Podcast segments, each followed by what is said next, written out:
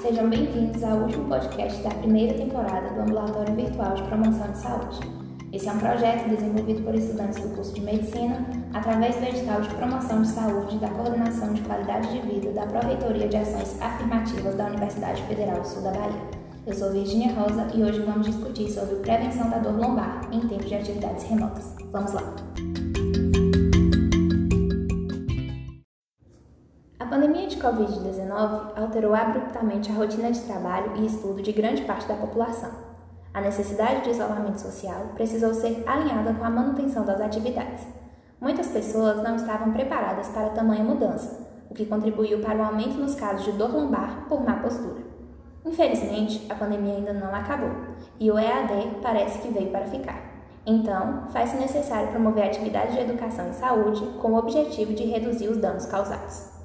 Só para contextualizar, a lombalgia é um sintoma de causa multifatorial, acomete ambos os sexos e apresenta alta incidência na população economicamente ativa.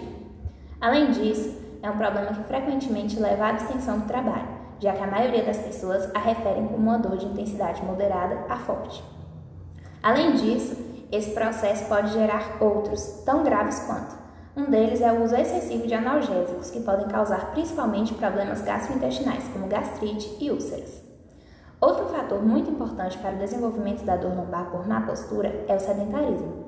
72% dos pacientes que procuram um serviço de saúde para atendimento com essa queixa informam também estar sedentários, e na avaliação física, muitos estão com algum grau de obesidade. Nesse sentido, é possível prevenir a dor lombar com medidas simples. Dica 1. A altura média da mesa deve ser de 70 centímetros. Dica 2. A postura correta é com as pernas paralelas à cadeira, com os joelhos flexionados em 90 graus e com os pés apoiados no chão. Dica 3. Os braços devem ficar ao lado do corpo, com ombros e pescoço relaxados.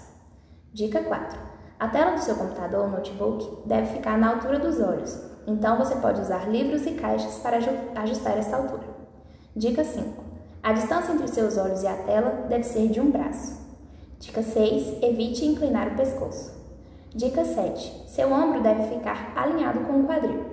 Dica 8. Se você usa notebook, é indicado que adapte um mouse e um teclado, para que se possa ter a distância correta entre a tela e os olhos.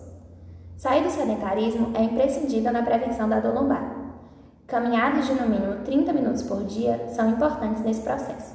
Além disso, alongamentos direcionados para a musculatura da região lombar são necessários durante o trabalho e antes e após a atividade física.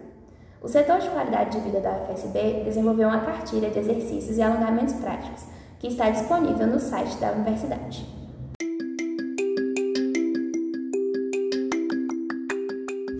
Evitar o estresse e a ansiedade também são medidas de prevenção da dor lombar, já que ambas atuam na contração da musculatura, provocando rigidez e dor.